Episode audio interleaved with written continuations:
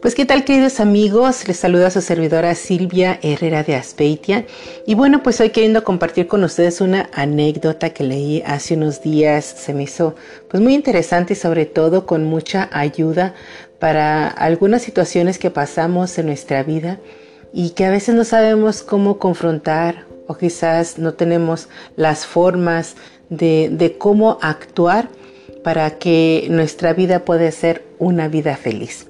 Y bueno, me encontré por ahí una anécdota que, tiene por título El secreto para ser feliz y relata que hace muchos años vivía en la India un sabio de quien se decía que guardaba un cofre encantado con un gran secreto que lo hacía ser un triunfador en todos los aspectos de su vida y que por eso se consideraba el hombre más feliz del mundo.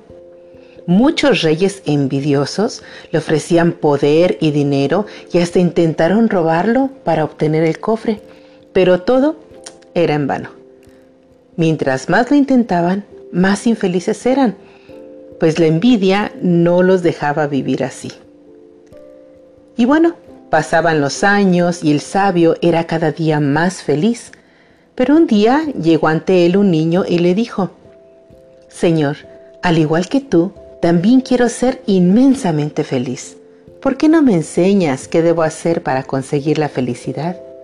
El sabio, al ver la sencillez y la pureza del niño, le dijo, A ti te enseñaré el secreto para ser feliz.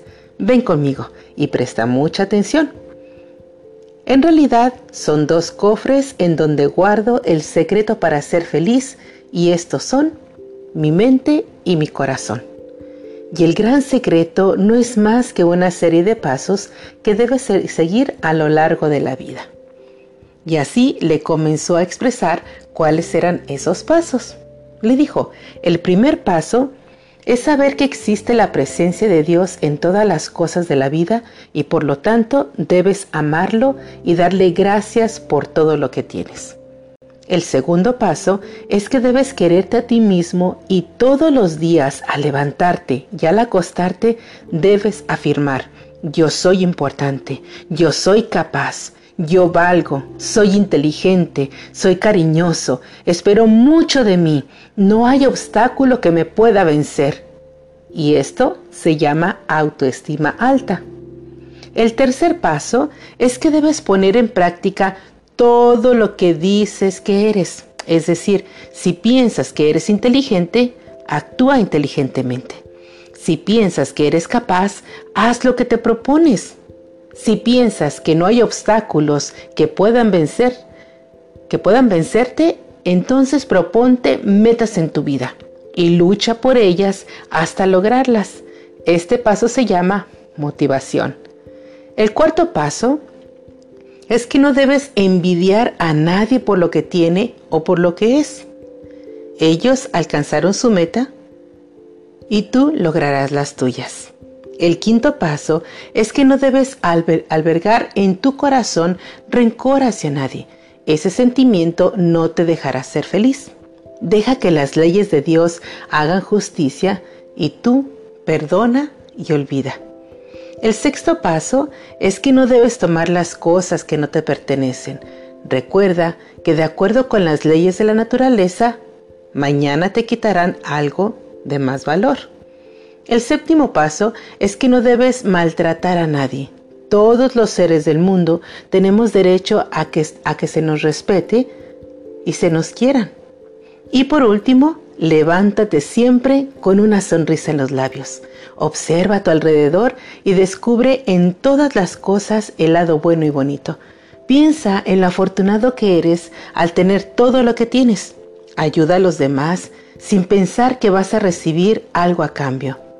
Mira a las personas y descubre en ellas sus cualidades y dales también a ellos el secreto para ser triunfadores y que de esta manera puedan ser felices.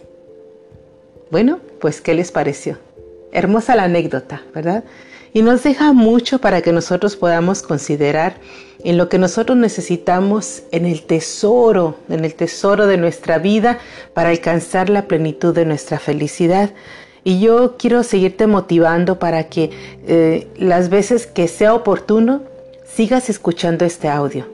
¿Para qué? Para que a través de esta anécdota que te acabo de relatar, tú también quieras, a través de tu corazón dispuesto, alcanzar a que tengas una autoestima alta, no baja, no mediana, no, no de aquella que te hace perderte, al contrario, que siempre te encuentres motivado por las cosas que, que quieres hacer, en lo que te declaras que tú eres y te reconoces en lo que tú eres, para que también puedas alcanzar tus propias metas para que también le, dejes a Dios para que Él actúe con justicia en tu vida y mientras tanto tú también quieras perdonar a aquellos que te ofenden, para que puedas olvidar aquellas cosas que no te hacen bien y como nos decía en el sexto paso, ¿verdad?